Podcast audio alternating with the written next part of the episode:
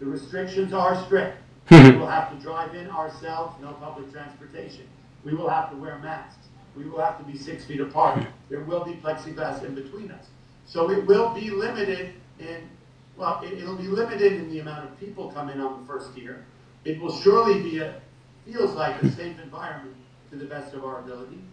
And it will give us the opportunity to understand how we can open it up, stage two and stage three, bringing back the market makers, the DMMs, of who we really need and we love. Y escuchamos a Peter Tuckman eh, de Cuatro Securities hablar sobre la reapertura de la New York Stock Exchange eh, a partir del próximo 26 de mayo. Una vuelta al parque neoyorquino que va a ser limitada, pero que ofrece la oportunidad a algunos eh, traders a volver a operar y regresa de nuevo así la, mano humana. Recordemos eh, que la Bolsa de Nueva York ha permanecido cerrada desde eh, finales de marzo y todas sus operaciones se han llevado a cabo de forma electrónica. Bienvenidos una semana más a Weekly Call con José Luis de Aro.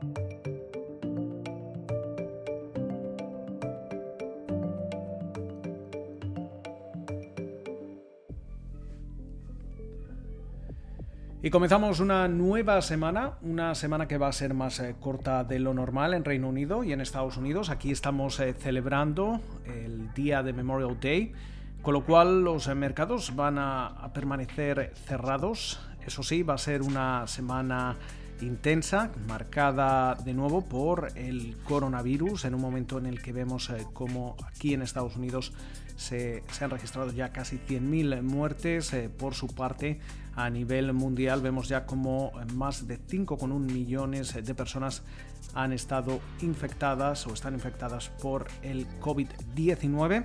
Una semana en la que precisamente vamos a estar atentos a la Comisión Europea y ese fondo de recuperación de 500.000 millones de euros en busca de más detalles sobre su planificación una planificación y unos eh, detalles a la que tienen que eh, dar su visto bueno los 27 miembros de la Unión Europea y no todos ellos están en estos momentos en, en línea con ese eje franco-alemán.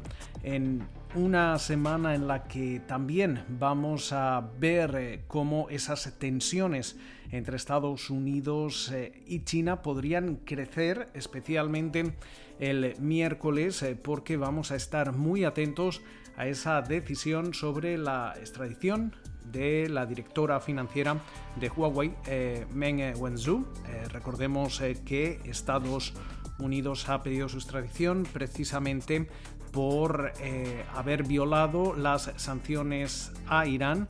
Esto puede hacer que esas eh, tensiones eh, ya evidentes, eh, tanto en el terreno comercial, también en el ámbito tecnológico, ahora en el ámbito diplomático, lo, veíamos eh, con eh, decisiones eh, como por ejemplo la propia gestión de la pandemia del coronavirus, también en todo lo que se refiere a Hong Kong. Y precisamente la semana pasada el propio Senado estadounidense aprobaba por unanimidad y un proyecto de ley bipartidista que promete una mayor supervisión a las compañías chinas que cotizan aquí en Estados Unidos y además podría amenazar con dejarlas eh, de lado en, esos, eh, eh, plazas, en esas plazas bursátiles donde cotizan, bien el Nasdaq o en la New York Stock Exchange, si no consiguen cumplir con los requisitos en lo que se refiere a contabilidad. Con lo cual, vamos a estar muy, muy atentos a, esa decisión. El miércoles va a ser un día cargado sobre todo de noticias a nivel empresarial. Tenemos la Junta de Accionistas de ExxonMobil entre las eh, propuestas que se van a someter a votación. Está la posibilidad, como han eh, pedido muchos accionistas en otras eh, compañías, de dividir ese papel entre consejero delegado y presidente del Consejo de Administración pero el miércoles todas las miras van a estar puestas en SpaceX, la compañía de Elon Musk que, eh, que pone, eh, va a enviar a dos eh, personas, a dos astronautas, Bob Behnken y Doug Harley, a la Estación Espacial Internacional eh, a bordo del Crew Dragon, de esa cápsula de SpaceX, en un, como parte de ese acuerdo de 2.600 millones de dólares con el programa comercial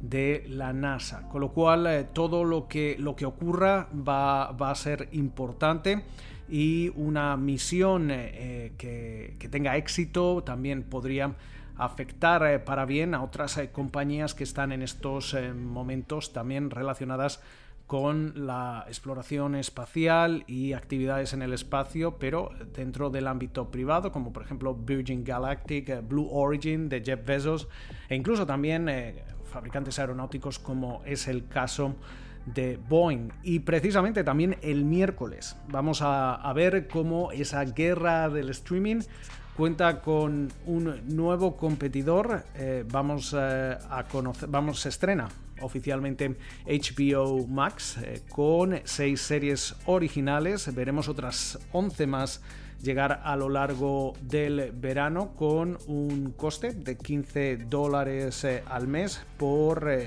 cada nuevo suscriptor, con lo cual aumenta esa, esa guerra eh, entre Netflix, Amazon Prime, Apple eh, y muchas otras, muchas otras eh, compañías en la que ahora entra también ATT, que recordemos es la matriz de HBO y de otras compañías, básicamente Warner Media.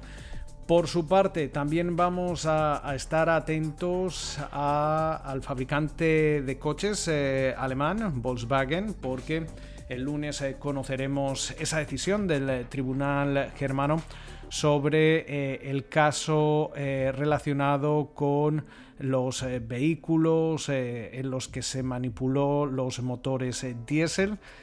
También el viernes vamos a seguir muy, muy atentos a Occidental Petroleum porque vamos a, ver cómo por primera vez los inversores de la compañía van a poder manifestarse por esa adquisición de, Anadarko Petroleum. Eh, más eh, a nivel empresarial vamos a, estar también atentos a las cuentas de muchas compañías que siguen presentando sus cifras trimestrales.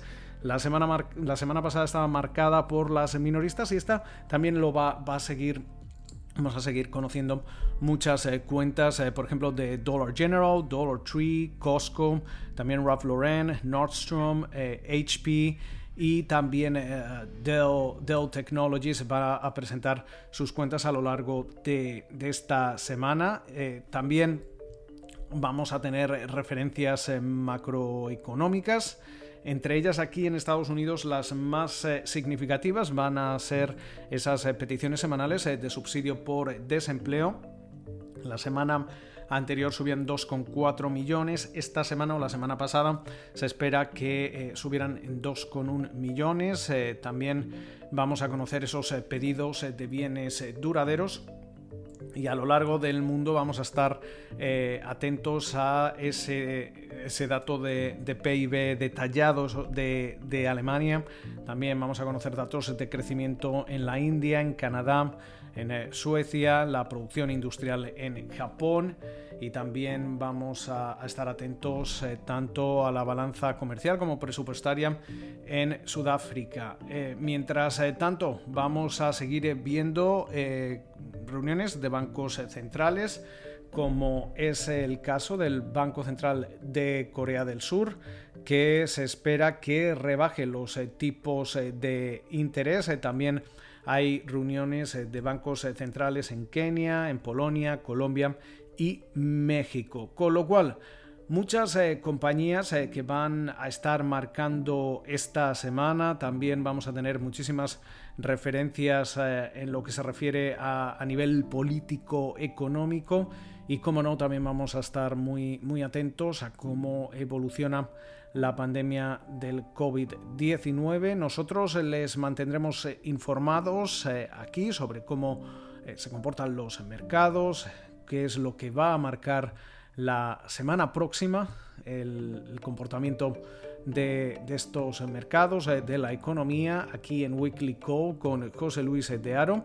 Pasen ustedes una feliz semana y como de costumbre nos escuchamos eh, de nuevo en siete días.